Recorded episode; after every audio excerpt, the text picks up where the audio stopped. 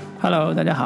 大家好，这里是准风乐坛，我是老卢，我是老林。继续跟大家聊最新的 啊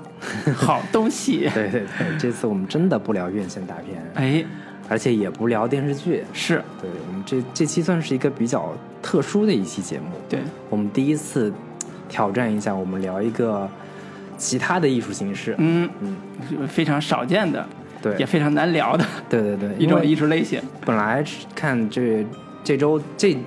这个月吧，基本上这个已经是在院线上已经被哪吒霸屏了。嗯然后其他新上的这个院线电影，啊像什么这个烈火英雄呀，什么鼠胆英雄啊、嗯之类的，这些我们都不是太感兴趣。我觉得这个院线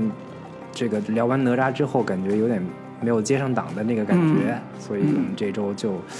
这个我之前看有一个票务网站上刚好看到有一个这个演出信息嗯，啊，我们都特别感兴趣的一部这个话剧对，上上演了，在是保利剧院，然后我跟老卢两个人一块儿就去把这部话剧给看了。对，看完之后，我们俩都是比较有感触吧，嗯或者说都特别喜欢，对，于是就想着给大家分享一下这部我们都看完特别喜欢的话剧，是叫什么名字呢？枕头人，对对对，嗯枕头人，一个西方的戏剧，对国内翻拍的，算是啊重新上演吧。嗯。嗯如果我们光提枕头人，大家可能不太知道这到底是个什么东西。嗯，那我们跟他说，跟大家说，他这个戏的这个编剧叫呃马丁麦克唐纳，嗯大家可能也还不知道是怎么回哎事，是谁对，这是谁呢何许人也？对，那跟大家说，去年最火的一部，我们也聊过的一个一部电影对，叫《三块广告牌》。是，对我如果喜欢看电影的听众，应该知道他是谁。嗯，对，就是《三块广告牌》的导演跟编剧。是的，以及更早之前的他的一些这个电影在影视圈都是非常的出名的，包是括这个《杀手没有假期》对以及《七个神经病》等等，这些都是他的编剧跟导演的代表作。是。对，我们在上次 那个聊三国广告牌的时候也提到过，嗯马丁麦克唐纳其实是编剧或者叫剧院编剧，对 转型做电影导演的，对所以他最早成名是在英国做话剧编剧成名的。对对然后在其实，在零八年或者叫呃零六年开始，才慢慢的走向影视这个行业里边。嗯对，那在这之前，他其实已经是在英国，呃，算是新秀编剧，且是非常有才华、有能力的编剧，得到嗯被广大、呃戏剧界认可的。对，一位曾新经星获到获得过像什么奥利弗最佳戏剧奖呀，包括这个美国戏剧评论圈的一些最佳戏剧奖。是，在戏剧圈里面，马丁已经是这个功成名就了，嗯啊，然后对哎现在闯荡电影界，也是一片风生水起的这个大好形势吧。是，嗯，所以他这部《枕头人》是他零三年的呃创作的话剧作品，对，呃，大概零五年、零六年才开始拍自己的短片，才开始进入电影，所以这部算是他话剧界倒数第二吧。对，后来还有一部就是倒数第二部的成名作，嗯，呃，也是在呃鼓楼西剧场。在一四年他刚开业的时候，一部、呃算是他的成名作，嗯，就北京有一个剧场叫鼓楼西嘛，嗯，是一个文艺小青年喜欢这 个朝圣的文艺圣地是，对吧是？现在也特别火，嗯啊、也是它的开开场的一个非常火的一个一个话剧，嗯，所以在整个北京的文艺圈儿，这部剧上到史航老师，下到普通的戏剧观众，对，绝对是交口称赞，对而且是一睹为快。嗯，当年排演的时候，我们都非常想去看，但是因为各种机会阴差阳错没看成。对，今这天次算是啊，这次算是我们了了之前的一个遗憾吧。哎想一窥这个当年这部传的非常牛逼的神剧的真面目到底是什么样子的。是，它也是一四年的鼓楼小剧鼓楼西的剧场，在今年是一九年，也就是五周年的时候一次复排。嗯，啊、也是从小剧场转向了大剧场，对转向了到我刚才提的我们刚才提到的保利剧院，也就是北京基本上最豪华的剧院之一。嗯对，啊、然后进行了大剧场的演出。嗯我们就我们俩就坐在这个 边角上的一个包厢。 保利剧院的最边角的一个位置上，然后远远的观望着这个舞台上的演出，然后对看一下呃台下的密密麻麻的人群啊，就是感受还是颇为不同的。对对对对对。嗯那我们我们我们要不先总体说一下看完这部剧的一个感受，嗯，看完这个剧的一个观感到底是什么样子的？是。老卢，你可以简单跟大家分享一下。哎，我我我这么说吧，其实大部分我们的听众可能几乎没有多少人有呃时间和呃机会，嗯，看到这部戏了，嗯、所以我们今天聊这部呢，其实有一些私心或者有些想法是。啊、即便你没有看过这部，听完我们这个，你就对可能会你也感受可以到这个戏的魅力。就是或者说嗯你没看到这部戏，或者说那个以后也没什么机会看这部戏 了，但是你跟朋友聊起来的时候，可以通过我们这个节目跟大家假装看过这部戏。嗯，对，假装我看过。 对对对对我自己看的体验是非常的震撼的，因为马丁是一个呃，在电影界也是一个编剧鬼才的姿态出现的嘛，他的剧作大部分都结构非常的紧密，同时呃，人物刻画也。不，呃，非常的不俗，嗯，所以这是他的作为剧作家的最基本的基本功。对，戏剧性会非常强。对，戏剧性非常强。所以在这部作品里边儿，给到我的体验是，呃，它的文本性超出了我对传统戏剧的一些理解。我以前看，比如说《暗恋桃花源》，它也是两个文本嘛，一个暗恋，一个桃花源，同时在舞台演出，这种文本交互的这种形这种形态。呃，国内很多戏剧戏剧玩家也特别喜欢这种模式，但是马丁的玩法其实更加的深邃，更加的有哲理性，也更加的复杂，呃，以至于像我这样的看起来很还相对资深的戏剧观众，或者叫当年也学戏剧的这种观众在，在、电影院呃在那个剧院看的时候，依然会被它的复杂形式所震撼，以及啊、呃觉得甚至有些地方可能我都没有特别的看懂，在这个地方，所以由此可见它是非常深邃的，同时也跟它的呃黑色幽默的风格融为一体，嗯，成为一个特别好的观观赏体验啊、这个是我觉得让我。又熟悉又陌生的一个新马丁给的我的印象，甚至我都觉得他给我的带来的触动，啊、非常像我呃高中和大学特别喜欢的另外一个黑色幽默的作家啊、叫王小波，呃，给到我的体验就是，呃，信手拈来的黑色幽默的那些情节背后有人性的深邃的一面，复杂的一面，是呃感慨的一面，所嗯以这是我的呃感性的观感。嗯，我先说这么多，林老师行你的嗯行，行我我是第一次在电影呃不是在剧院里面看马丁的戏剧，呃，可以说看他的戏剧跟他看他的电影的感受是呃非常不一样的，嗯就是甚至我是觉得马丁其实是一个在剧院更能如鱼得水的这么一个导演，嗯或者说他的一个剧，嗯就是文本的或者剧本的一个力量和他的冲击力，呃，甚至要超过他。我看他电影给我带来的一个感受。嗯我看马丁的这个戏的时候，我我总有一种很强烈的感觉，就是马丁是一个，我我想到两个导演，嗯一个是昆汀的，呃，电影，嗯以及这个盖里奇的电影。嗯，就是这拼贴感很强啊的那种。对这两个导演的一个融合体，嗯是体现在马丁这个马丁这个导演的导演风格里边的，嗯但是从剧作的一个结构的扎实程度，以及叙事能力，以及思想思考的主题的一个深入程度，啊、我觉得马丁是可以秒杀昆汀跟盖里奇的。哎，对我是觉得昆汀跟盖里奇这两个更多的是荷尔蒙的那种膨胀，视觉上的，对，以及视觉上的那种酷炫的、那种魂不吝的那种朋克感、摇滚感的那种嗯感觉的这个那股劲儿。但是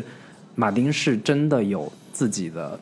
表达世世的界观 是吧有自己的一个更强大的一个主题去支撑他的一个表达的。是这个是我看马丁这个这部戏的时候非常强烈的一个一个一个感受。嗯是是，我觉得我俩我们两个感受都比较像，嗯啊、都是觉得这个马丁的这个功力非常的深厚，非常的厉害，嗯，这个跟话剧舞台和电影区电影之间区呃的那个形式区别，艺术形式是有是区别对是有很大关联的，。就是、马丁的看马丁的戏，我是觉得他在形式跟内容的结合上，这嗯两、两个方面，一边一般我们看很多导演，就是如果形式太过于这个突出的话，往往在内容这块儿稍微会显得薄弱一些。嗯，如比果如说孟京辉是吧？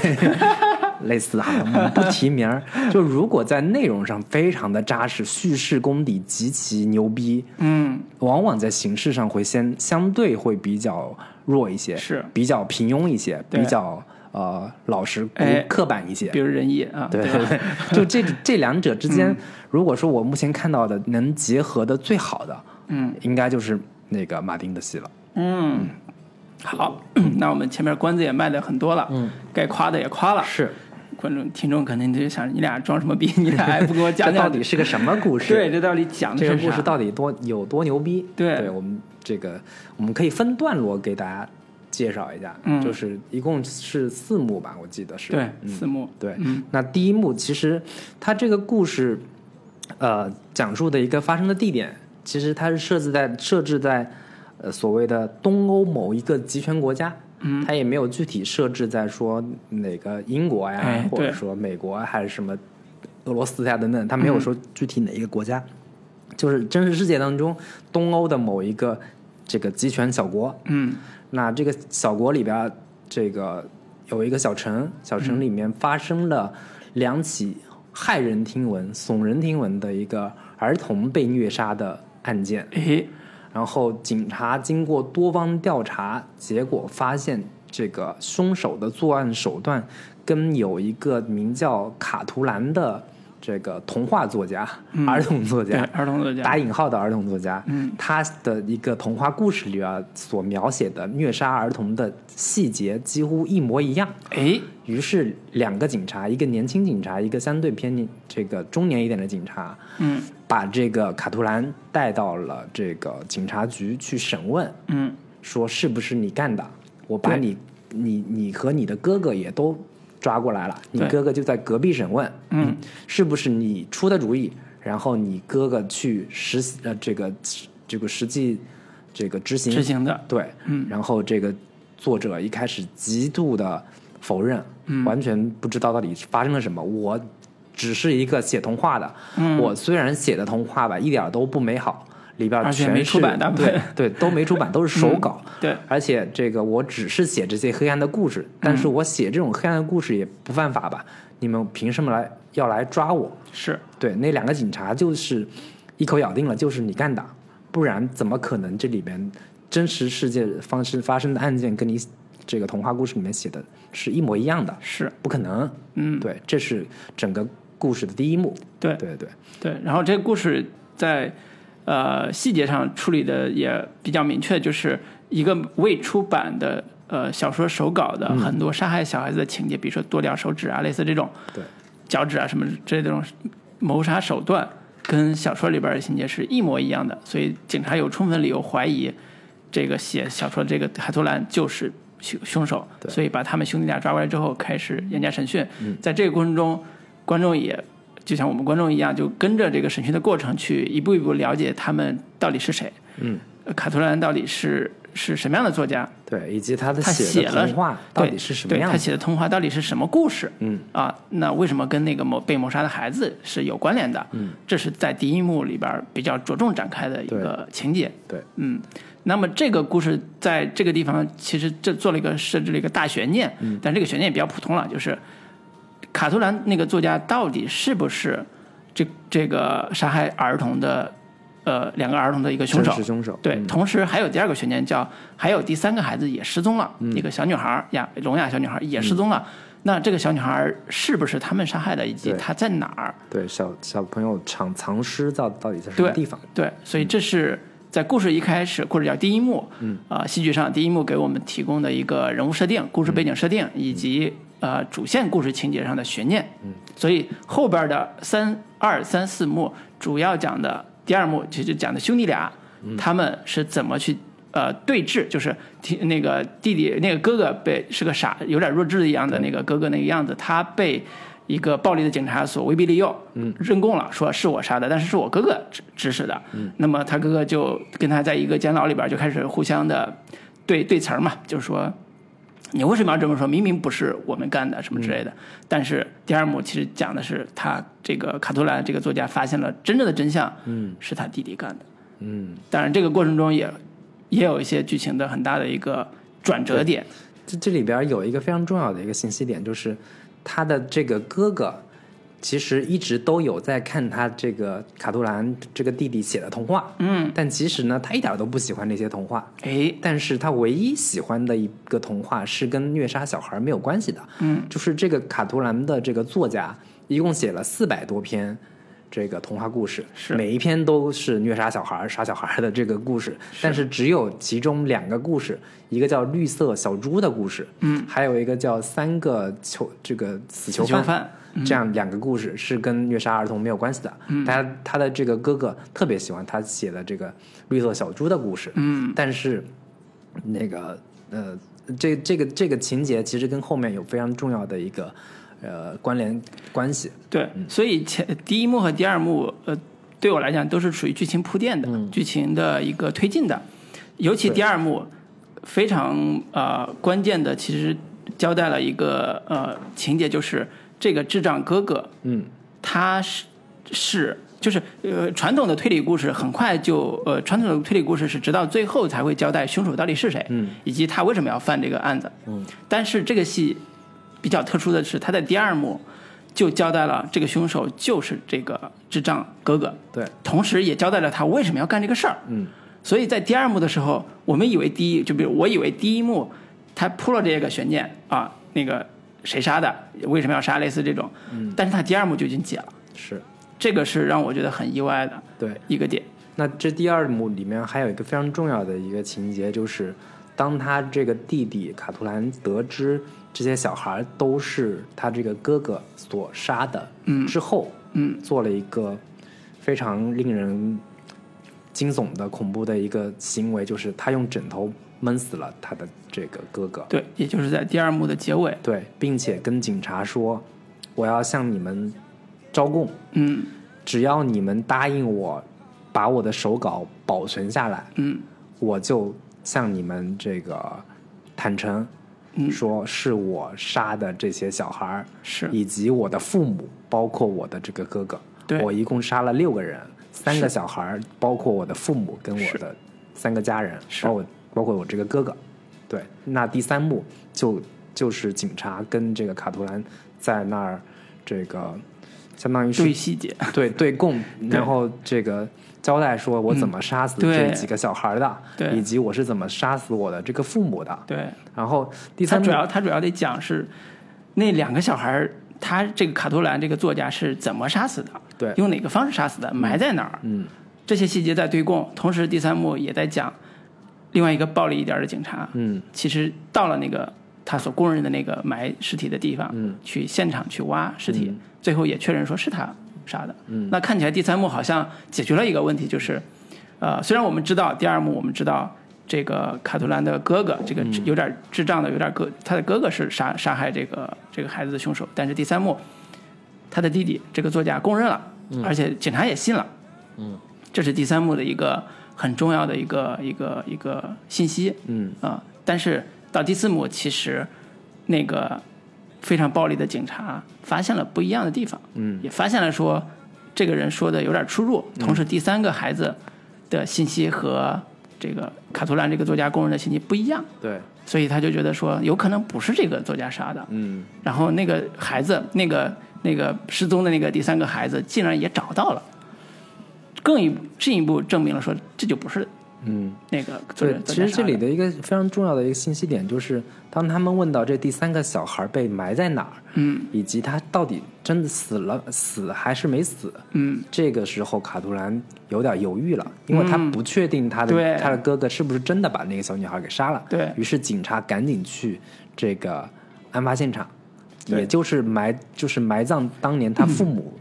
的这个尸体的地方。嗯结果发现那小女孩竟然没死，嗯，这时候那小女孩活蹦乱跳的跑出来，浑身被涂满了绿色的颜料 哎，就跟这个绿色小猪的这个故事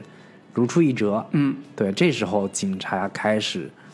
怀疑起来，说你这里所招供的事情到底是不是真的？是你原先答应我们的条件是说，只要你说出真相，嗯我们就会保存你的手稿。对但是如果你没有说出真相的话对，我们有权利把这个手稿给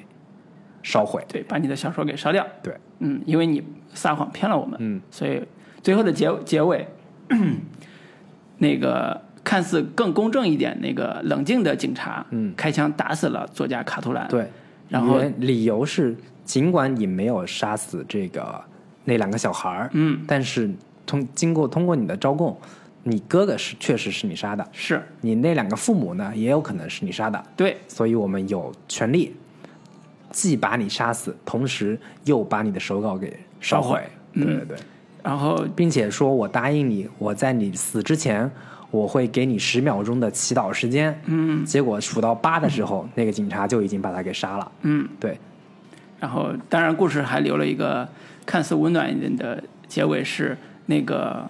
呃粗暴的那个警察，嗯最后还是把他手稿留了下来，对作为档案的一部分，嗯，存在了这个一个类似于像博物馆、档档案馆的里边，嗯嗯嗯这故事的结尾就是这样对的。然后这个故事结尾部分，其实还有一个非常，我看了的看我看的时候非常感动的一个部分，或者说我特别回味悠长的一个部分，就是当那个卡图兰在最后剩的十秒钟时间去祈祷的时候，他自己脑补了一个故事，嗯，或者说重新幻想构建了一个，就在这么短的时间内重新写了一个童话故事。对，就在讲说他小时候，他父母为了想要让他变成一个这个天才，嗯，刻意的把他哥哥在隔壁去进行虐待，发出特别凄厉的惨叫声，然后激发他童年的黑暗的一些这个内心想象。嗯，然后在他这个最后的这个呃临死之前，他重新幻想的这个故事里边儿，他的哥哥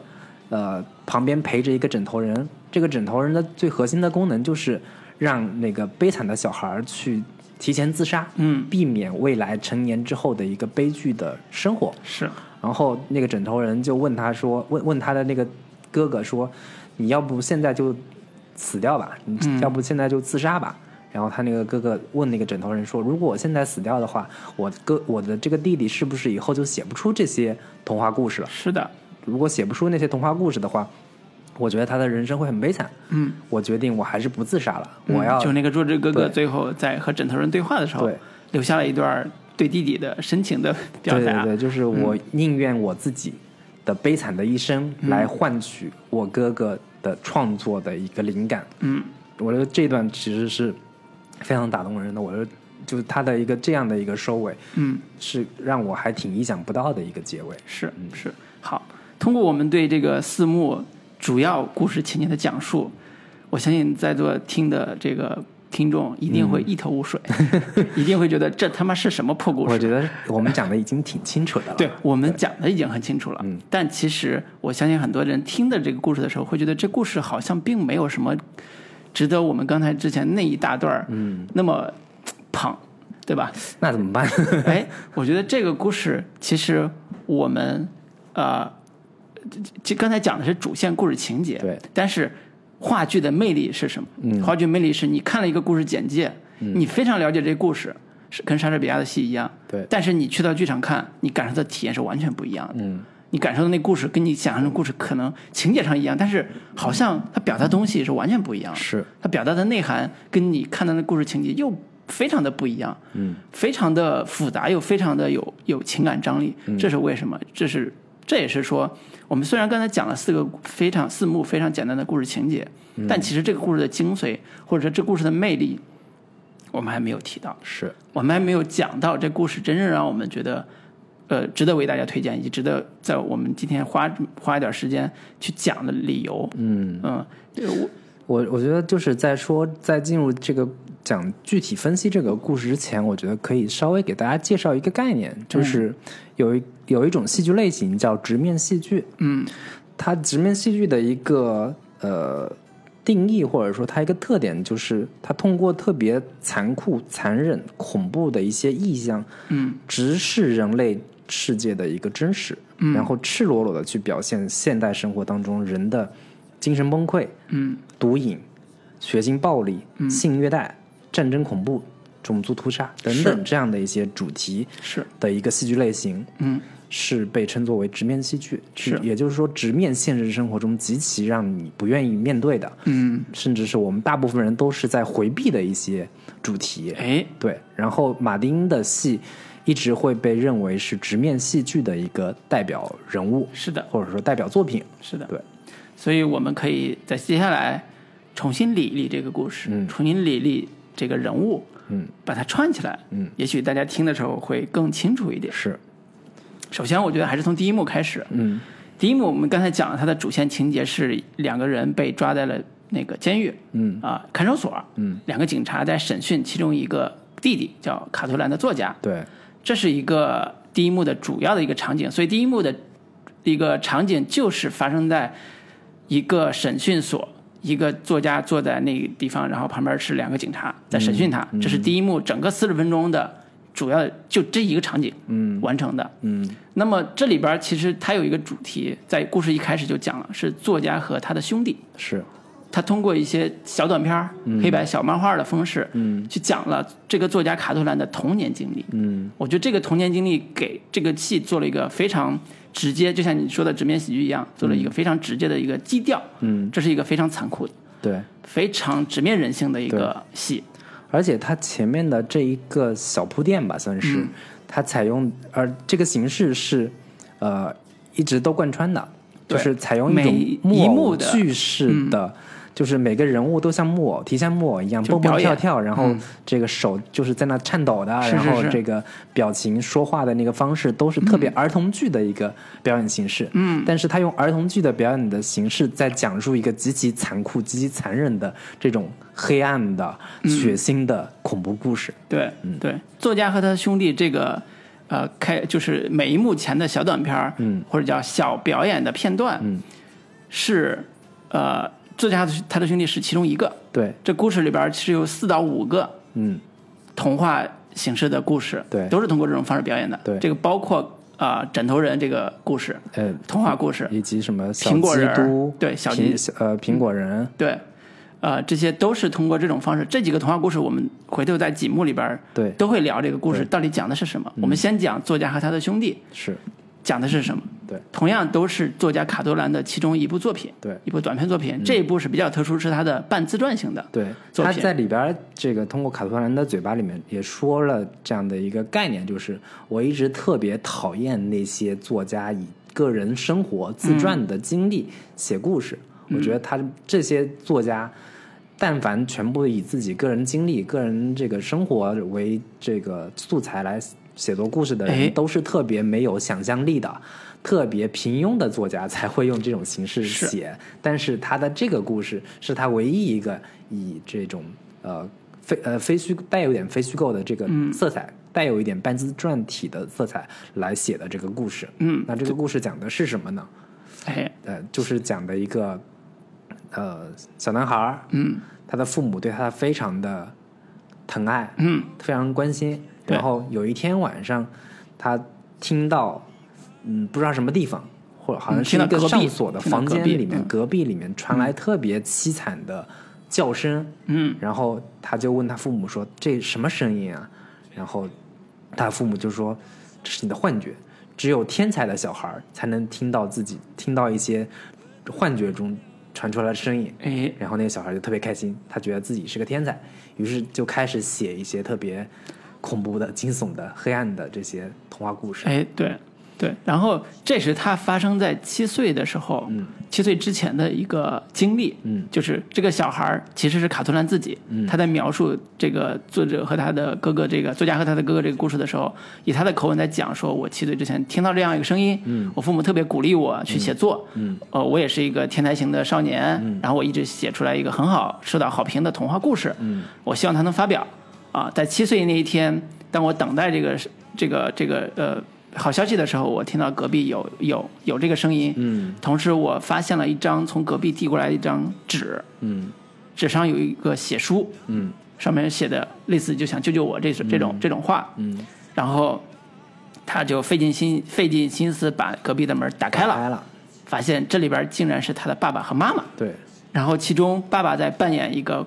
刽子手，嗯在那儿就是磨磨刀霍霍，他妈妈扮演那个惨痛的小孩叫声，嗯原来他听到的那些恐怖的声音、恐怖的惨叫，都是他爸他妈妈嗯为了让他写作扮演扮演出来的声音。这时候那张纸翻过来一个背面，原来是他获奖的奖状对，啊，他就终于觉得说，原来如此，原来我的爸爸妈妈为了我啊，自己扮演这么多的角色，对，含辛茹苦， 让我成名，让我努力的成才。对，给就我是创造了这么好的对这个是创作环境。 对，然后七岁的时候，他父母就带着他离开了这个小屋，嗯，搬到了另外一个地方，对直到他十四岁，对，突然有一天多他年之后他回到他原先的这个对住过的他小回到屋他原先住的这个小屋，童年小屋，他又打开了隔壁那个房间，嗯推开门儿发现里边儿有一具尸体，嗯这个尸体就是他未曾谋面的哥哥，嗯比他大一岁的未八岁的未曾谋面的哥哥的尸体。嗯那么，在尸体的手中拿了一封信，嗯或者拿了一封稿纸，嗯他打开这稿纸，仔细的阅读，发现这里边写的故事要比他所写的所有的故事都要精彩，嗯都要好看，嗯都要有才华。嗯，他不仅为这一幕震震惊了，对于是把这个稿纸一把 据为火烧掉。 对，一把火烧掉， 然后然后自己，呃，这个故事就讲完了。对，这就是在作家卡图兰写的关于半自传体小说、短篇小说，嗯作家和他的兄弟的这样一个主要内容。嗯但是在舞台上，我们看到舞台上马上这个扮演卡图兰的这个呃男生吧，或者叫男男男的 演员，嗯脱下他的呃帽子，嗯跳出来，站在舞台上跟观众说，跟观众沟通说，这个故事是卡图兰写的嗯故事，嗯但真实的故事其实并不是这样。嗯真实的故事是，卡图兰后来救出了他的哥哥，嗯并且杀死了他的父母，对用枕头把他父母闷死了。嗯从此，他和他哥哥，呃，也不叫快乐的生活在一起， 就是他和他哥哥相生活依为命吧对，算嗯相依为命，生活在了一起。那么故事就这个片段式的小故事，嗯就讲到这儿就结束了。下一下一个场景就是刚才我们提到的审讯场景，嗯审讯场景就开始讲，呃，有一三个两个孩子死了，嗯，审讯这个卡多兰这个成年的已经成年的卡多兰这个作家到底怎么回事儿。所以我第一次看到这个呃第一幕出现这个小片段的时候，会有点儿啊、呃、奇怪，就是包括我们我们看完这个戏之后，回过头来再看这段小这段故事的时候，我觉得第一幕是就或者叫第一个第一场的这个小的片段，嗯，是一个极其复杂又极其提炼主题的一个片段，嗯它的第一个第一层的含义主题是特别显而易见的，叫虐待。嗯虐待指的是他的父母竟然为了让他成才，嗯，疯狂的虐待他未曾谋面的哥哥，他竟然不知道他有个哥哥，对，而且把他哥哥折磨，呃也不叫折磨致死吧，折折磨致残，嗯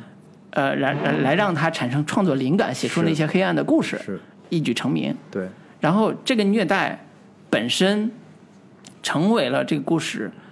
几乎每个人身上的印记，嗯在后边的包括两个警察，是，包括呃卡特兰自己嗯的一个呃身体记忆或者是精神记忆。嗯，所以虐待这个词儿在卡图兰身上，呃，通过另外一种方式又又呈现出来了。就是卡图兰是一个文化人，是一个嗯对作家，他在接受警察审讯的时候，他的那种被警被一个集权国家的呃警察审讯的那个姿态，嗯非常像一个大人在虐待孩子。是，就是这种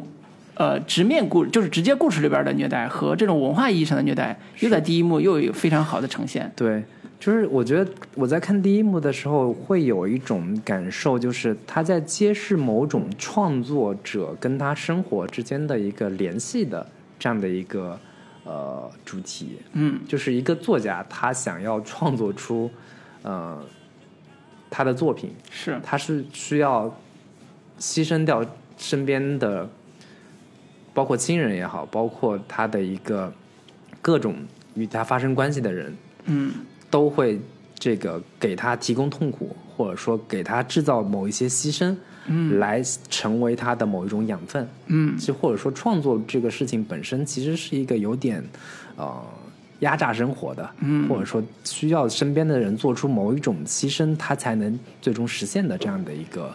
呃事业。对对，所以我刚开始看这个警两个警察审讯作家卡图兰这一段的时候，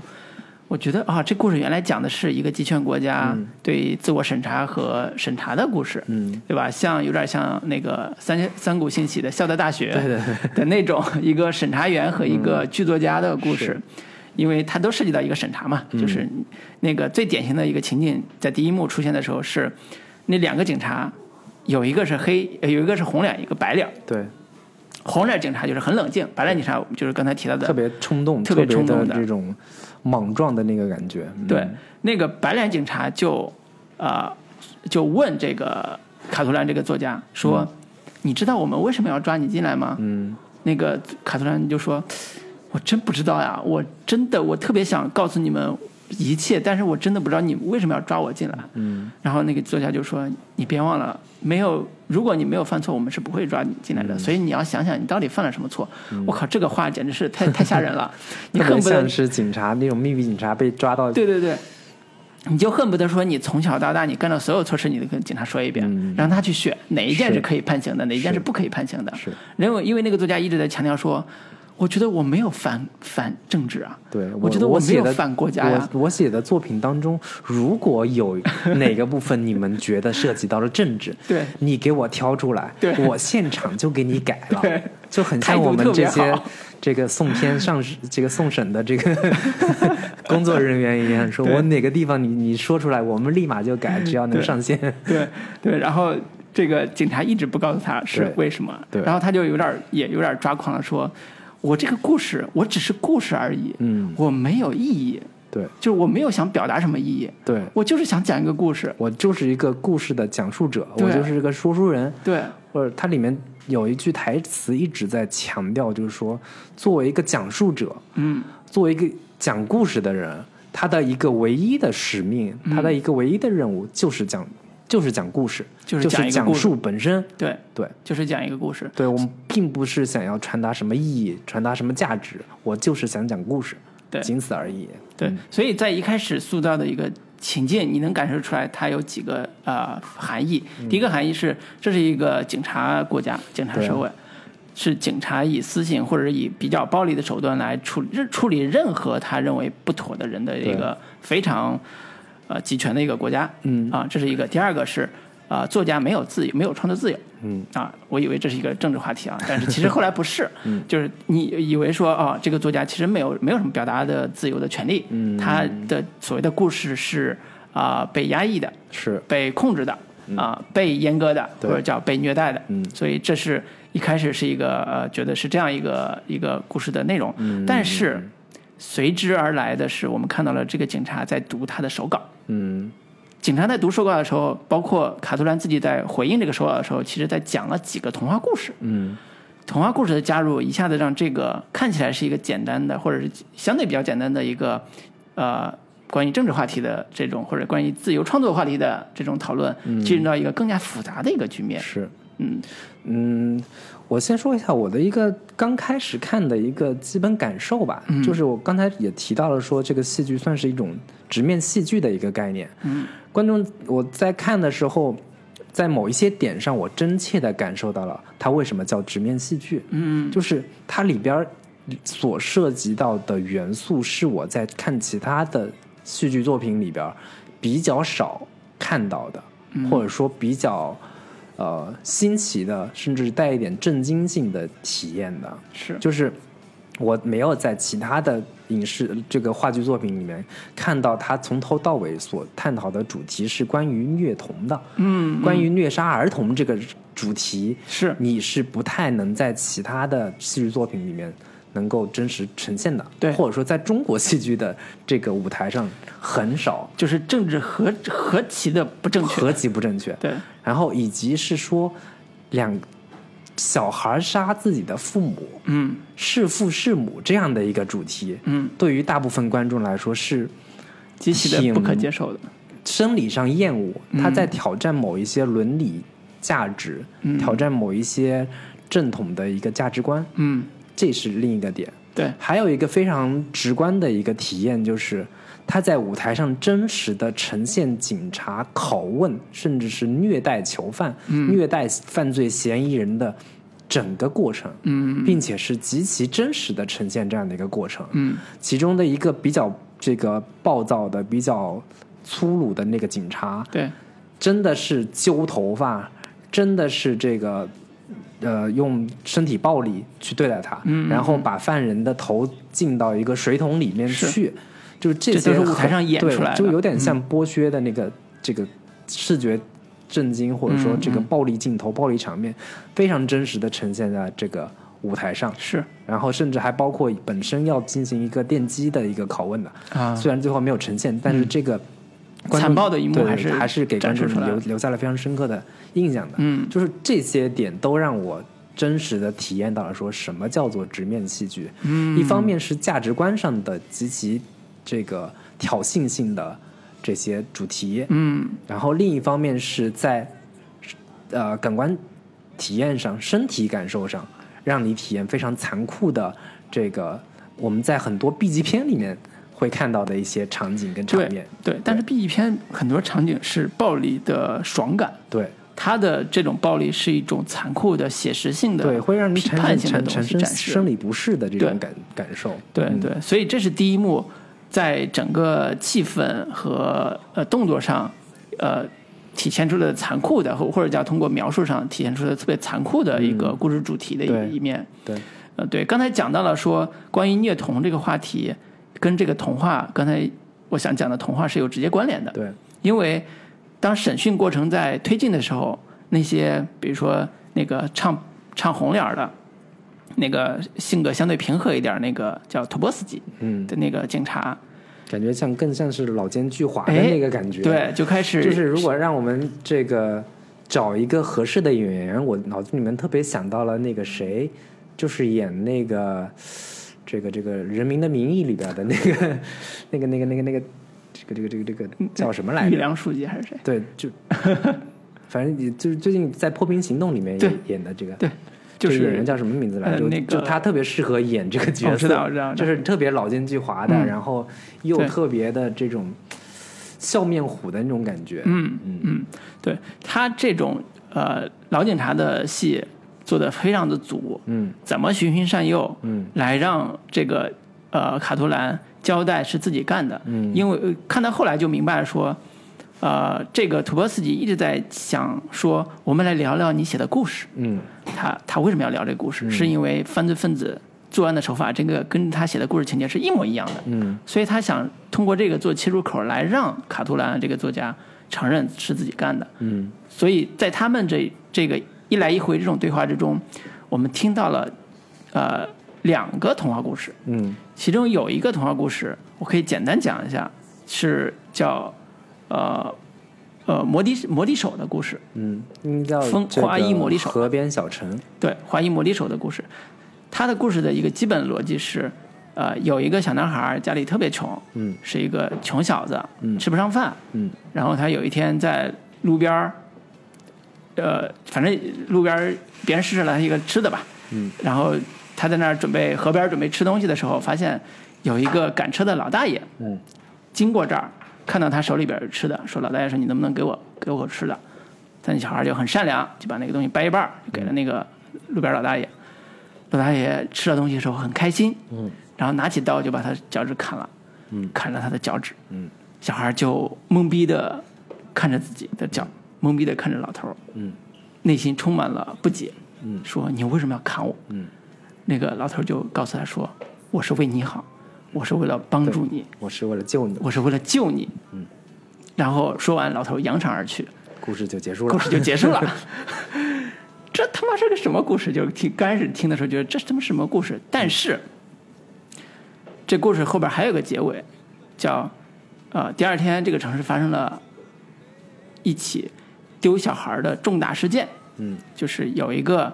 呃这个这个呃不是，这个应该其实应该是说这故事到这儿结束了，嗯但是我们一直不明白的是，为什么无缘无故出来一个老头儿，嗯，无缘无故要把这个小孩的脚趾砍掉，嗯，以及无缘无故的说我是为了救你，嗯这个到底是什么什么什么这逻个辑是？这个卡图兰自己解释的。对，这是什么逻辑？所以卡特兰就解释了说，为什么这个故事是这样写，以及它是成立的。因为这个跟西方的童话故事是有关联的。我们可能，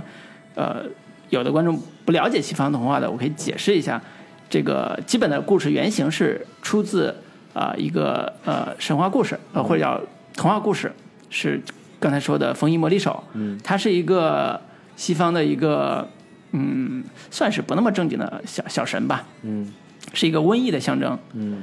它最大的害处或者功能就是吹风，吹一个小短笛，嗯穿着一个特别漂亮的花衣服，吹着小短笛来到城里边儿，所有听到这个声音的小孩儿都会跟着他都会走，跟他走然后他就把这个小孩儿带全部带走，嗯，自带到此一个山洞里面，对从此就自此消失了。嗯对，自此消失。然后这个城这个小镇上的小孩儿，小城上的小孩儿就无一幸免。但是为什么说砍掉他的手手脚之后，看到他的脚趾看，到脚趾之后，他就能活下来呢？是因为他走不了，所以他就是这个小城里边唯一能活下来的一个小男孩。嗯，所以这个是卡图兰解释说这故事为什么写成这个样子的一个原因。嗯，你听完这个，你觉得觉得这个卡图兰也是脑子有病，他为什么要写？他写的四百篇故事里边，只有两篇不是讲虐待儿童的，其他的所有的故事都在讲虐待儿童的故事。对，他为什么要写这样一个，呃，这样一个故事吧，或者叫他为什么会成为一个写这样故事的一个作家？嗯，这是在第一幕我看的时候一个非常非常困惑的一个困惑，事情嗯对，。非常困惑的事情。但是我我是觉得这个困惑，他从头到尾也没有给出一个明确的解释，嗯，或者说他不试图要去解释说他为什么要写这样的故事，嗯就是我一个创作者，我写什么，嗯，跟你有关系吗？嗯，我我写这种虐杀儿童的故事，嗯，难道我就一定会去虐杀儿童吗？嗯就是他他在表达一个创作者的一个创作自由，嗯，就是我就是喜欢写这样的故事，对你们为什么非得要去追究说我写这样的故事到底意义是什么？对到底它的价值是什么？对你或者说你天然的觉就觉得写这种故事的创作者他就一定是内心变态，或者说心理阴暗，然后这个特别的猥琐，或者说特别的邪恶的这样的一些人才会写这样的故这样的一个故事。哎，对所以这就成为一个警察和卡图兰对话的一个基准基本基调，叫警察会怀疑说，你之所以写这个故事，一定是有杀害小孩的动机。对，你而且写的这么清楚，这么、这么明嗯对白，你内心一定肯干定过，非常想要去这么做，对并且你已经这么做了。对对你已经这么做了。嗯这然后个那个卡图然他的一个反驳的一个逻辑就是，我只是想写这些故事而已，对我写这样的故事不代表我一定要去那么做。对对，所以第一幕，很我有时候在想，第一幕他在探讨很多很多很复杂的东西，嗯其中一个叫作家的创作，嗯，是来自来自于生活，高于生活。 对我不是说我写个死人的故事，我一定要成为死人，对吧？我不是说我写个虐待孩童的故事，我一难定道要我虐待孩们童。那些写犯罪推理小说的作家嗯就一定会去犯罪吗？对对，所以审查者难道是怕说因为这样就容易真的去干坏事儿吗？真真的去杀人吗？也真不是。所以这里边有这样一个创作自由的一个故事，但是同时我觉得这个卡图兰写虐杀儿童的故事的一个最最另外一个最核心的功能，其实是它是一把钥匙。对，这把钥匙是解开卡图兰的内心世界，嗯甚至解开，呃，呃，不管是他的智障哥哥，还有这两个警察的内心世界的钥匙嗯是，，就是他的这些小说、这些文本，其实是在这整个戏剧里面非常重要的一个呃线索，嗯或者说它它是一个多文本交织的这样的一个戏剧作品。对通过这一个一个这个看起来不相关的这个小说文本，来串联起了整个故事。对包括它里面的所有这些呃虐杀儿童的儿童这个童话故事，嗯，是这个虐这个现实是生活当中这些这个虐杀小孩的事件是通过模拟这些童话故事来完成的，嗯，然后以及他跟他哥哥的关系，以及他跟他父母的关系，嗯是通过第一个这个小童话故事对去展现的，对然后包括那个警察，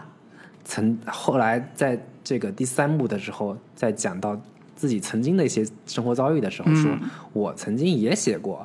童话故事，哎，并且我觉得我的童话故事比你你写得好，嗯牛逼多了，比你那些写的乱七八糟的要好得多。对对，对。然后这里边儿对于虐待儿童这个这个心结或者叫这个情节，嗯，成为呃卡图兰的童年阴影。对，这是他的所谓原生家庭的问题。对，他哥哥作为智障哥哥，他也是同样的，因为受到虐待，他成为现在这个样子嗯对。同时还有一个演白脸儿那个暴力的叫埃托尔，嗯呃，埃埃维尔吧，那个那个警埃里尔那个警察，他在审讯暴力审讯这个卡图尔的时候，另外一个警察也不停的提点观众嗯说，你就是因为小时候被你爸虐待，被你爸性侵，对，被你爸这个也是一个直面戏剧，我看到看到的时候非常嗯这个震惊的一个一个呃主题吧，嗯就是一个男警察被他的父亲从小到大性侵性侵，嗯他就说你跟你爸上床，是不是这样的 一个直接的这种台词，对对对来展现，对然后后来他把他爸给杀了，对这样的一些主题，对，嗯，对，所以呃，这里边儿我们提到关于虐待这个话题，它不只是发生在兄弟俩，不只是发生在警察和犯罪分子，它发生在警察自己的童年故事里边儿，嗯对包括呃那个白脸警察，就是就是那个那个图波图波斯基图波斯基嗯那个人身上关于童话的这个故事，关于虐待相关的对故事，他的儿子图波斯基的人生悲剧是他的儿子因为钓鱼，钓鱼然不后幸掉溺亡，掉水里了，对自，那个算是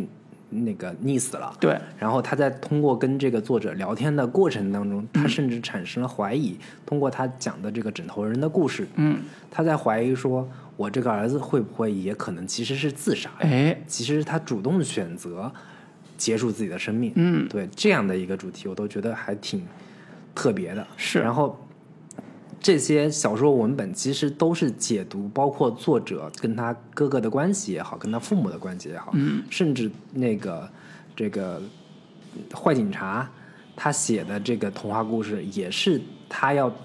跟观众解释说我的人生观、我的价值观是什么样子的。嗯、我觉得他自己写的那个故事也非常好玩儿，对，可以简可以简单给大家介绍一下，就是嗯他在讲一个、呃耳朵是聋子的一个小男孩儿，嗯，然后有一天走在一条铁轨上，嗯，然后因为他耳朵听不见，后面有一辆火车轰隆隆的开过，嗯，然后即将撞向这个小男孩儿，是但是因为小男孩耳朵听不到，然后还在那边走。这时候，对面有一座高大的城堡，里边有一个智者，嗯，有一个特别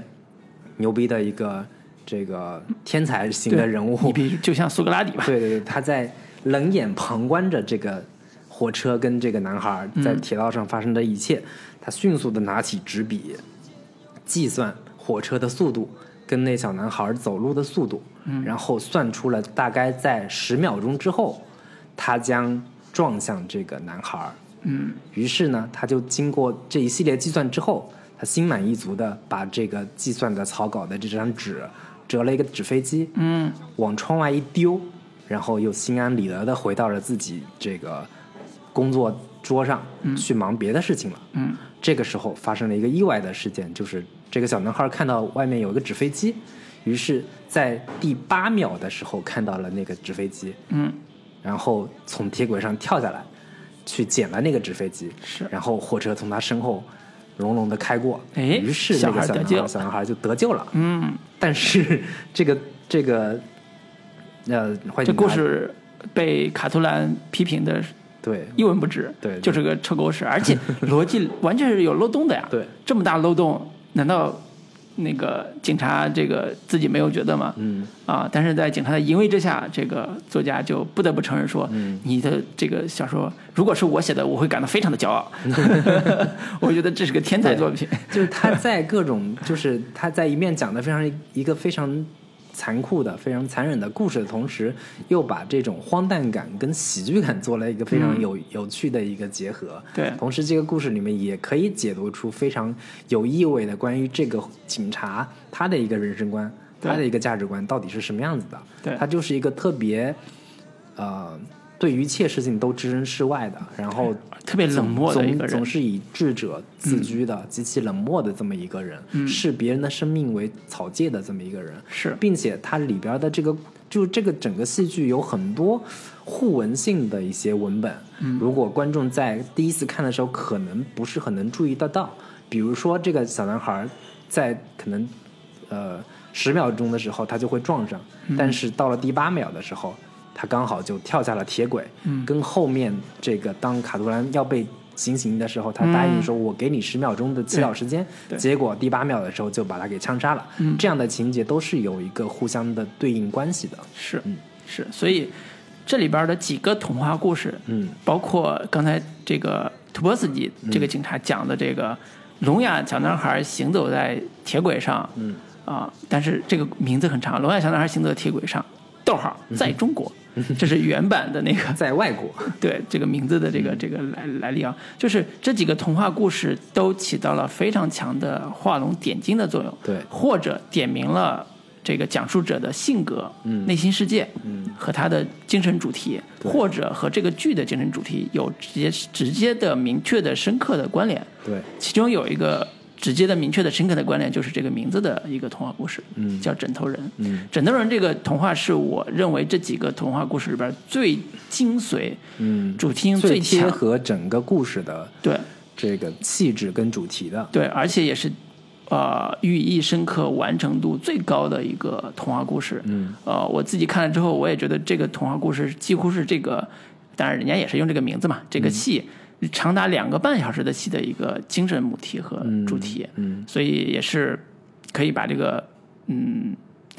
童话故事简单讲一下，嗯啊，我我来 ？讲是吧你来讲一下对吧我来讲一下这故事呢。枕头人是一个象征形象，嗯，是一个由一个大枕头。枕头大枕头上有小枕头组成的一个卡通玩偶式的一个一对，他的个，全身都是枕头，包括他的那个牙齿也都是小枕头哎组成的。嗯对，他的眼睛是纽扣，对他的牙齿是小枕头组成的，可以咧着嘴笑的一个对，呃，非常可爱的一个枕头人的形象。嗯，当然，作为一个枕头人，他的呃基础形象还是比较大的，嗯，他比一般小孩要大一点。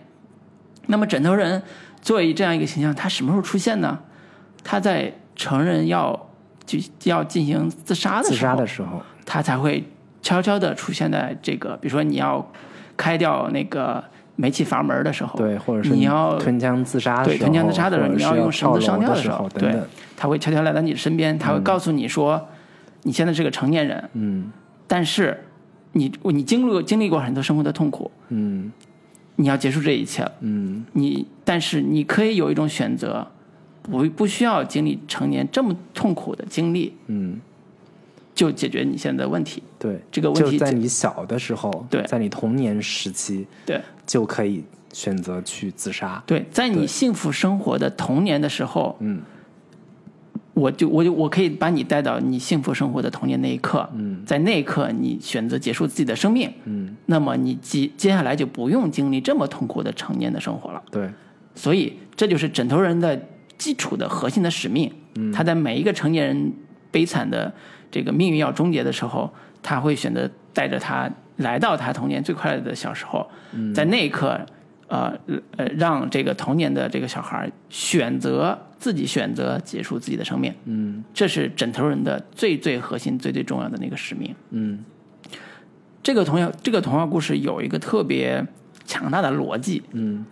这个逻辑是是特别的马丁的，嗯，就是在马丁很多片子里边都有一种那种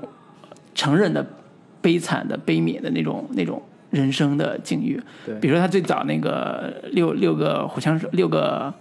呃、火枪手火枪手那个六轮手枪的那个短片里边，他的那个主角是一个四十多岁的丧丧偶的一个中年人。嗯，他在火车上遇到另外一对儿年轻的夫妇，刚失去他的年轻的孩子。嗯，但是一个少年站出来说，其实他们这些呃这些死去的人都已经很开心了。嗯，你应该为活着的痛苦。这你看到我看到的是你们这些活着人更更加痛苦，所以他的逻辑是，你如果回到你最开心的那个时候，嗯，结束你自己的生命，那你就不用经历成年这么痛苦的、这么悲惨的人生了。嗯，所以枕头人的基本的这个呃这个形象，嗯，在故事做一个童话片段出现的时候，嗯，我们的感受是，哦，他在讲一个关于枕头人的故事，对，但是当它出现在呃整个剧里边的时候，它又是每个人的一个象征。其中最主要的象征在第二幕是他的哥哥，对是那个智障哥哥。智障哥哥在交代说，其实是我杀掉那个孩子的时候，其实他举的那个逻辑就是枕头人的逻辑。嗯，说我觉得那些小孩儿过得并不好，对，我杀掉他们是让他们在他最快乐的时候结束他自己生命，这个不就是你写小说告诉我们的道理吗？对，然后这时候哥哥就混淆了现实和真实、现实和和虚构的那个嗯对故事的那种那种逻辑对对嗯对，他完全分辨不出哪些是故事，哪些是真实。在他来，在他来讲，枕头人的故事就是真实的故事，嗯这就是他的使命。对，所以他杀掉那个那些小孩儿。就是这也是这个戏剧特别有意思，或者说特别有魅力的一个地方。它在整个故事里面不断的讲述了很多很悖论式的一些话题，或者说很现实跟这个虚构之间特别模糊的一些边界。嗯，就原本卡图兰觉得我只是写这样的一些故事而已，我并不是想要探讨什么主题，或者说我也不认为这样的这样的一些故事真的会对现实生活也好，对其他人产生什么样的影响。但是确实因为他写的这些故事，真真切切的影响了他的这个哥哥，对并且让他哥哥做出种种的这样的一些比较可怕的事情来。对就是他是一他这个整个故事是似乎试图要去阐述说，创作者应该有这样的一个创作自由，他其实不会对他仅仅只是为了表达自我而已，仅仅只是为了表达自己内心而已，他未必会对世对着这个世界对这个社会产生什么样不好的影响，但是确实他对他哥哥又产生了这样的一个嗯巨大的一个一个一个一个影响也好，对，或或者说枕头人这个逻辑，在他哥哥身上得到了充分的验证之后，我我有我我甚至会怀疑说，呃，他的这种验证更多的是呃，就是没有那么的充分的呃逻辑的，嗯，就是你比如说他他哥哥说，因为枕头人的故事特别，我我觉得特别。真特别好，所以我就想，而且他哥哥在里边也表达出来说，当我杀掉那个孩子的时候，我一我一点都不开心，嗯，我也觉得这事儿好像没什么意思，嗯，所以他就变成了一个无目的杀人，或者叫有一点儿很残很残酷的这种这种这种犯罪的这种故事。嗯，但是枕头人同同样的另外一个层面的意义就是，我们都在想，就是里边的警察也是，他们都在想说，我如何结束这个世界上的不公正的一切和暴力的一切？比如说那个呃呃，唱白点儿那个叫埃尔埃埃尔的那个那个那个警察，他小时候受到他父亲的性侵，受到虐待，所以他是一个特别粗暴的，特别以暴力来解决问题的一个警察。他最根本的心理心理动机叫。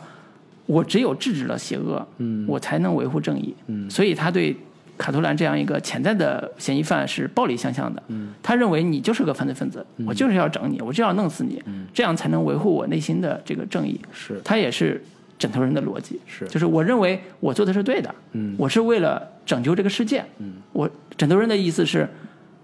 我知道你们在成年之后会经历那么痛苦的人生，嗯，那我就在你最开心的时候，最开心的时候让你告诉你，你以后会特别惨，你不如现在死掉，嗯，然后对于成年的父母来讲，他的他的逻辑，枕头人的逻辑是对于成年的父父母来讲，啊、一个小孩的去世只不过是一个短暂的伤痛而已，嗯，如果这个小孩继续活下去，对小孩来讲是一个巨大的巨大的痛伤痛嗯巨大的痛苦。所以这是一个他的像你说的悖论一样的人生嗯这个逻辑，但是在警察身上是得到应验的。对。所以这个枕头人这个这个呃寓言式的故事，呃，成为这个整个戏剧的整个话剧的一个母题一样的东西存在着，而且也深刻的揭示了这个戏，呃，每个人物的一个深层逻辑，嗯，所以我觉得这个戏它高明的难度高的地方也在于于此。如果我们像一开始讲《死母》的时候讲，它这个故事是一个悬疑的，嗯，一个罪案式的，最后凶手是谁，嗯，以及他呃凶手有一个反转，原来不是他杀的，是他哥哥杀的，最后被警察处死。如果只是这样一个情节的话，那就是一个推理故事，对，或者是一个有剧情反转的悬念性很强的一个对故事而已。嗯，但是当他加入了这些童话故事，可能有的故事，呃，主题更复杂。嗯，比如说刚才讲那个，啊、聋哑小小小人在铁轨上行走，嗯，可能跟这个故事好像没什么直接的关联。对，但是你仔细想，它其实还是有一个盲目性的东西在里边的，就是聋哑小孩代表的就是一个盲目嘛。对我不知深知不知深险，嗯，不知危险，嗯，在行走，嗯，那跟卡托卡托兰也是精神世界是一样的呀。是你以为你在创作是很自由的吗？你没有发表就很自由吗？并不是，嗯，危险随时会找上你是。对，所有这一切它都在内在都是有精神勾连的，嗯啊、包括还有一个小基督的故事，小基督，对，对那个可能更偏西方式的一个这种宗教感特别强的一个故事，对就是一个小女孩儿觉得自己是基督在 世，基督一个小女孩在临，对，然后她就这个模仿基督的各种的行为，嗯，去给这个结交各种穷人呀，然后帮助各种这个受到苦难的人，嗯，然后这个呃，于是他的父母就把他给给送到了一个呃，好像是他因为一个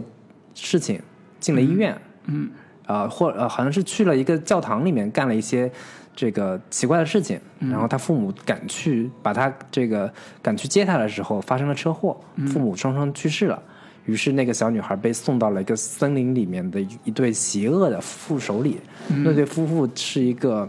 极其邪恶的虐待小孩的一对这个夫妻，嗯，然后就各种的虐待这个小孩儿，问他说：“你觉得你还是，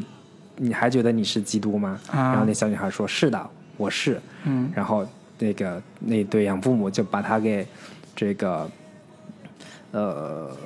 身上背了个十字架，嗯然后问他说：“你还是基督吗？”然后那小女孩说：“是。”然后他又他们就把他给钉到了十字架上，嗯，然后最后把那个小女孩给弄死了。就对嗯对，然后把他埋到了一个坟地里面，嗯然后说如果你是基督的话，你应该三天之后会复 活的。结果这个小女孩就在那个、给他留了一个缝儿，嗯然后说你三天之后你这个就会死掉。然后这时候这个外边有一个酒鬼之类的人经过的时候，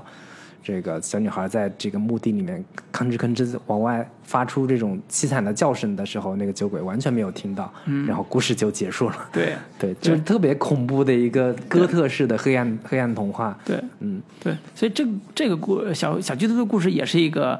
感觉是借宗教名义虐待儿童的故 事，你知道吗借一个小基督的这个名义虐待儿童。对，当然这个故事跟第四幕的小绿猪的故事是对是有直接的呃叙事上的关联的。对，啊观众以为这个第三个小孩儿是被用这种小基基督的式模式形埋起式来了嗯给给埋在地下了。对，结果发现这小小女孩儿浑身被涂了一 身绿，出现在舞台的时候，是啊然后观众恍然大悟，原来他哥哥最后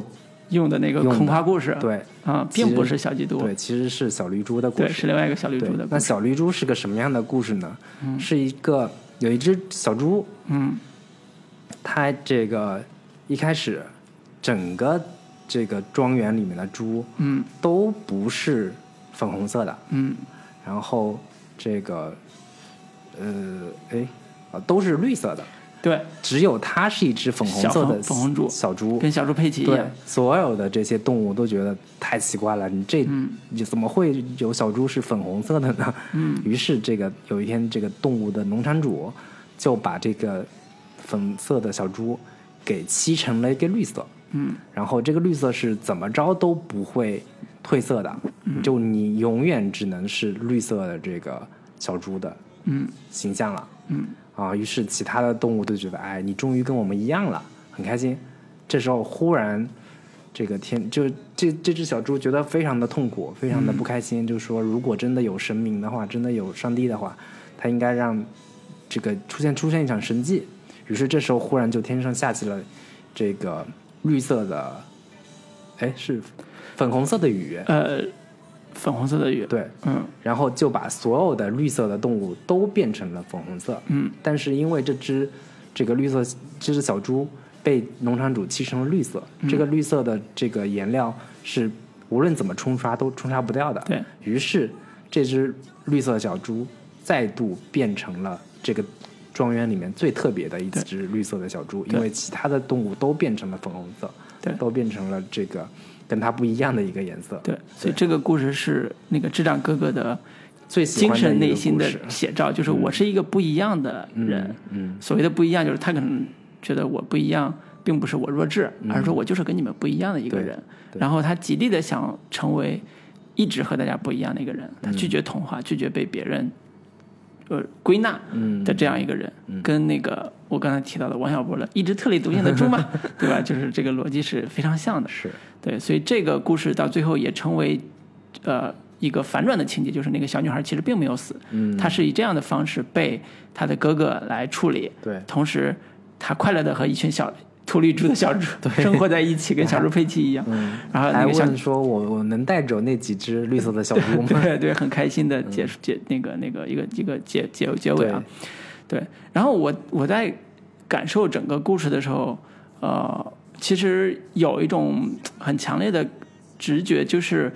呃，这里边的很多人物都在都在做一些暴力的，都在做一些犯罪的事情，嗯几乎每个人都在做是这种暴力犯罪事情。那这里边有一个主题，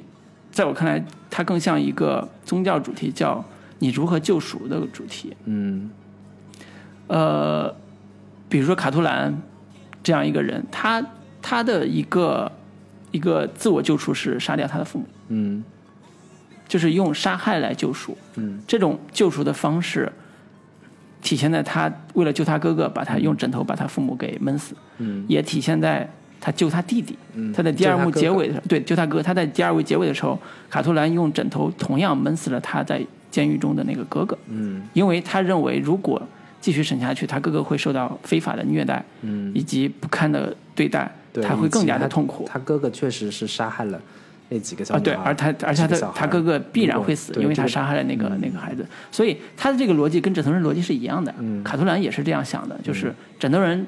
他认为童年到这儿就结束了，嗯他哥哥也是觉得说你你如果接下来往往下再审讯的话，那个他他弟他弟弟觉得哥哥你如果再这样审讯的话，他必然会被虐待致死，嗯所以他就用枕头闷死了那个那个他的智障的哥哥。这种以杀害来救赎，我想起来只有在或者叫我我特别喜欢的另外一个电影是《飞跃疯人院》嗯，的结尾，呃，杰克尼克尔森用枕头闷死了那个酋长啊、酋长或者叫酋长用枕头酋长用枕头闷死了那个逃狱未遂被割掉脑叶的、已经智障的那个杰克尼克尔森，嗯就是你用杀害来救赎，是、看看起来是一个特别很经典的一个一个一个叫自由的向往，就对是你的肉体已经毁灭了，对，但是你的灵魂是自由的，嗯这样一个主题，在枕头人上的这个语言故事上也是有类似的异曲同工的地方，嗯嗯，这是我第一个感受很深的地方，就是在你说你说的这个直面喜剧这个残酷的、嗯呃悲惨的这样一个故事主题之下，呃，人的自我就是通过这样一个极端的，甚至说大义灭亲也好，杀掉父母也好，杀掉自己兄弟也好，嗯啊、这样一个极端的方式来完成救赎，嗯嗯，是非常的呃残酷的一个、一个救赎的方式。嗯第二个是关于这个警察自己的救赎，嗯呃，这个就救赎就涉及到一个警察所谓黑白脸儿的这个呃红红脸儿黑脸儿这个警察这对警察的人物关系和最后的转化，嗯也是我看到结尾特别感兴趣的一个或者特别感感受很深的一个部分，嗯就是呃刚才提到那个粗暴的这个警察，嗯他一开始就是叫埃利尔这个这个警察，一开始是一个非常暴力的，动不动就要上刑具，动不动就要抽打这个卡图兰这样一个做这样一个人。在第二幕的时候，呃，第一幕的时候就是他跟他那个卡图兰说：“我其实刚才去隔壁把你弟弟已经干了一顿，打了一顿，手上还缠着胶布，带着血，嗯他已经招了，是就是你干的。”嗯啊，他杀的人你你来指挥的，嗯所以你你俩都跑不了。嗯啊。但是到了第二幕，当卡图兰和他的哥哥在一起对峙聊天的时候，才发现那个警察根本就没有打嗯，打他那个哥哥，只是说我们做个游戏，对呃，我每次让你叫你就叫，嗯 让你喊你就喊。对哦，原来这样，然后这原来是这个埃利尔这个假扮的。是，然后到第三幕、第四幕，尤其第四幕的时候，呃，埃利尔自己的童年阴影被卡图兰揭露出来了。对通过童话故事，对通过他自己的讲述，他已经进入他的内心世界。埃利尔的内心世界已经被展示出来之后，他的脆弱，他的他的那种痛苦已经被被抛抛出来了。嗯同时也知道他其实内心是一个有一点良知和正义感的那种人。嗯到最后，当那个呃特别冷血的警察要杀掉呃卡卡卡图兰的时候，嗯反而那个警察呃埃利尔想保护他，对，想让他活下来，甚并至且最想后要保存住他的手稿，对，甚至想要说我呃，最后当那个呃图波斯基要说你把这个手稿毁掉，的时候，下了一个命令毁掉的时候，他悄悄地把这个时光留下来，嗯成为最后的一个呃保留人类精神文明的一个象征性的东西 对，放在了展览馆。嗯所以这是一个特别自我救赎的，或者是因为某些外部的因素成为一个救赎形象的一个人物。嗯，就是警察从坏人变成了好人，或者变成了相对好的一个人，嗯完成了相对不那么血腥、不那么残酷、不那么直面戏剧的那样一个救赎。嗯这种救赎是温暖，是有良知自我发现的嗯一种救赎。这个形象又让我想起来，呃，那个马丁自己之前的《三口广告盘》里边的另外一个坏警察，嗯，他在呃拿到那封信以后，对，啊、开始了自我的寻找，开始了转变，嗯开始了真正的去寻找那个凶手嗯的这样一个自我成长的这条路，嗯它都有一些异曲同工的地方。对而且这也是这个故事最后或者叫最终的一抹亮色吧，或者叫温暖的地方。，嗯对，它的这残酷已经很残酷了，它的温暖是在这个方面嗯对体现出来。这个应该是马丁常用的一种呃戏剧手法，嗯，就是他习惯性的用在前面塑造一个极其邪恶、极其让人厌恶的一个反派角色，嗯但是到从中期开始，慢慢的一点一点的把这个角色给扳回来，嗯，他也不是完全的给他彻底洗白，对，但是它总有一个类似于呃天启时刻，或者说有点像是呃神启的这样这么一个一个一个节点。嗯就是这种节点，包括在这个故事里面也有一个非常重要的一个节点，就是这个绿色小猪的故事。对，在绿色小猪的故事里边儿，上天忽然下了一场这个粉红色的雨，啊对对嗯然后所有的动物，就是当角色开始盼望有神迹的时候，真的发嗯生了神迹。然后这个时候对应的现实生活当中，也是那个被一身涂成绿色的第三个聋哑小女孩出现在现场的时候，嗯，整个故事开始急转直下，甚至包括这样的一个事件给主人公所带来的内心的震撼也好，嗯带来的一个呃灵魂的一个洗涤也好，嗯其实都是在这样的一一个时刻开始，人的人物的内心开始发生急促的一个转变。对，这种转变其实未必是来自于特别具体的某一些，嗯，就是让你幡然醒悟的某些事件点。这嗯种事件点，它其实我看马丁的故事里面，往往不是一个特别实在的某一些，嗯呃，震撼，嗯是在他的这个戏剧里边儿特别自洽，对但是其实是带着某种神迹式的这种、呃启示，带着某一种带有一点神秘感、神秘主义的这样的一些事件，对主角的内心造造成了极其巨大的一个震撼。嗯对，对他，马丁的很多戏剧里边都有一种作为罪恶人士的某一种忏悔，对，这种忏悔，呃，在《三国广告牌》和这个呃《枕头人》这个戏剧里边，是通过坏警察的良知发现和变好来实现的。是，在那个呃那个在布鲁日，就是那个《杀手没有假期》里边对，是通过嗯男主作为一个杀手，嗯他杀掉那个儿童的痛苦来体现的。嗯他特别痛苦，他的整个精神世界是一个罪罪人的状态出现的，嗯以至于他到最后。呃，一直想赎罪，嗯一直想通过各种方式赎罪，哪怕说你把我杀掉都可以，只要让我心里边好受一点。嗯是，啊，这种逻辑，所以它里边会对人的这种精神痛苦，呃，就马丁自己啊，我我是觉得他对他对人的精神痛苦的展现跟呃之前看的很多电影的方式不太一样。嗯这种精神痛苦里边带着混杂着强烈的黑色幽默，嗯，同时又有一点小小的调侃，或者叫或者叫他没有那么怜悯的。嗯我在我看来啊，他真的没有那么怜悯的去看待这个人，嗯他就是想用撒自然也自然自然的方式去烤烤这个串儿拷问的那种感觉一样。嗯这为什么呢？是因为我这次看这个戏的时候，我有一种特别强烈的感受是，马丁写戏的时候特别喜欢处理幽默，嗯，特别特别喜欢处理幽默，尤其在这种复杂人物身上对。。比尤如其啊说是在最极端的、残酷的，然后甚至让你觉得非常这这种心惊肉跳的，嗯，或者说说着一些极其恐怖的事情的时候，嗯忽然转那么一下，嗯让你觉得好像还有点儿很就搞是笑，欢乐、对开心的起来，对就是这种对幽默，就是幽默或者喜剧本身是带着极其残酷的一些呃背后的对内涵在的。对就是我们以前看像卓别林喜剧里边一样，嗯如果我们看到一个人忽然摔跟头或者从楼梯上摔下去了，嗯我们会发笑；但是如果这个人摔下去之后死了，嗯，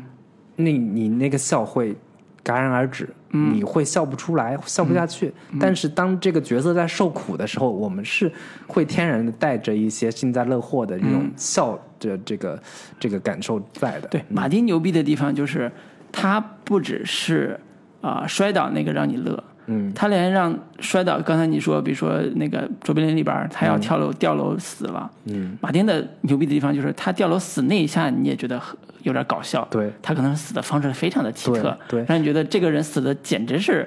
太搞笑 了，就我举个两个例子啊，一个例子是呃就是话剧里边儿那个例子，一个例子是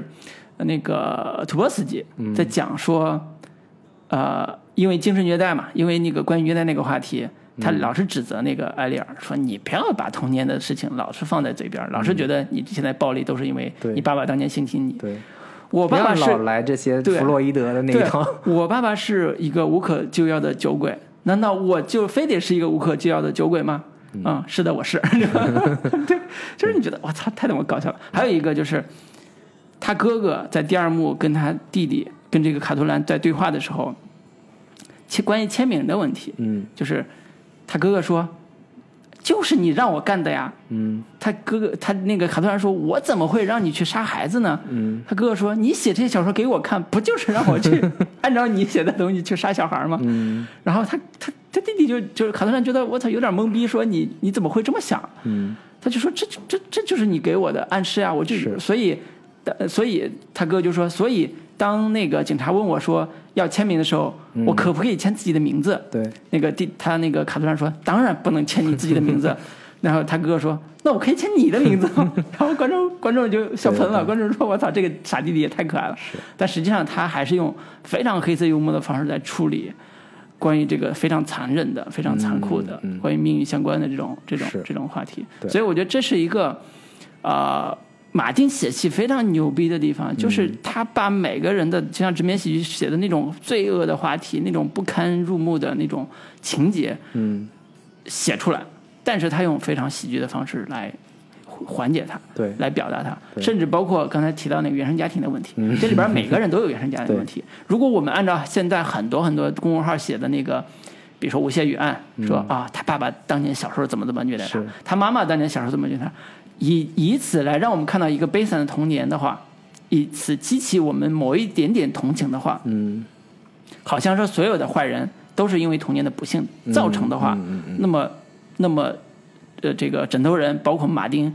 他同样写童年的不幸，包括虐待，刚才提到的、都是童年的不幸，嗯，但是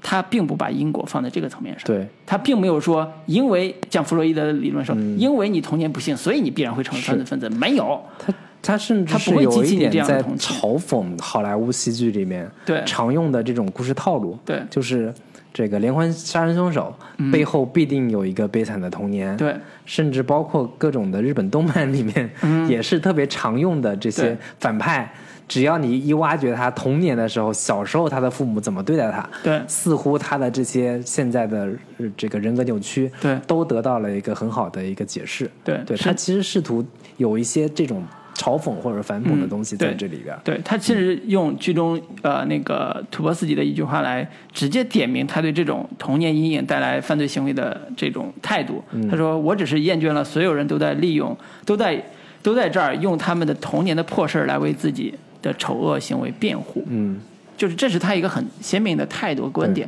我们之前看很多很多关于犯罪故事、关于罪恶的故事的时候，大部分都会追溯到童年阴影，嗯，都会说啊，他童年多么的不幸，以至于他成为一个犯罪分子，嗯、这个逻辑在好莱坞这边是一个典型逻辑，对但是在他这儿不是，对他不会，他即便讲了那么多那几个人的所有的童年的惨痛的经历，但是他依然在试图用更复杂的手段、更复杂的，哪怕用童话这种文本的形式来介入，嗯来揭露说，其实每个人犯罪。他都有或多或少都有不同的动机，都有不同的理解的方式，嗯啊、就像枕头人这样的逻辑一样，嗯是他他是说我让你回到童年，让你自己选择自己的死亡，嗯，然后结束你成年之后的痛苦。是，这是他的犯罪逻辑，或者叫杀人逻辑。嗯所以这些不同的逻辑都有都有它的内在的一个精神的呃支撑或者精神动力在这里边儿，嗯也是让这个故事变得尤为的复杂深邃的一个很重要的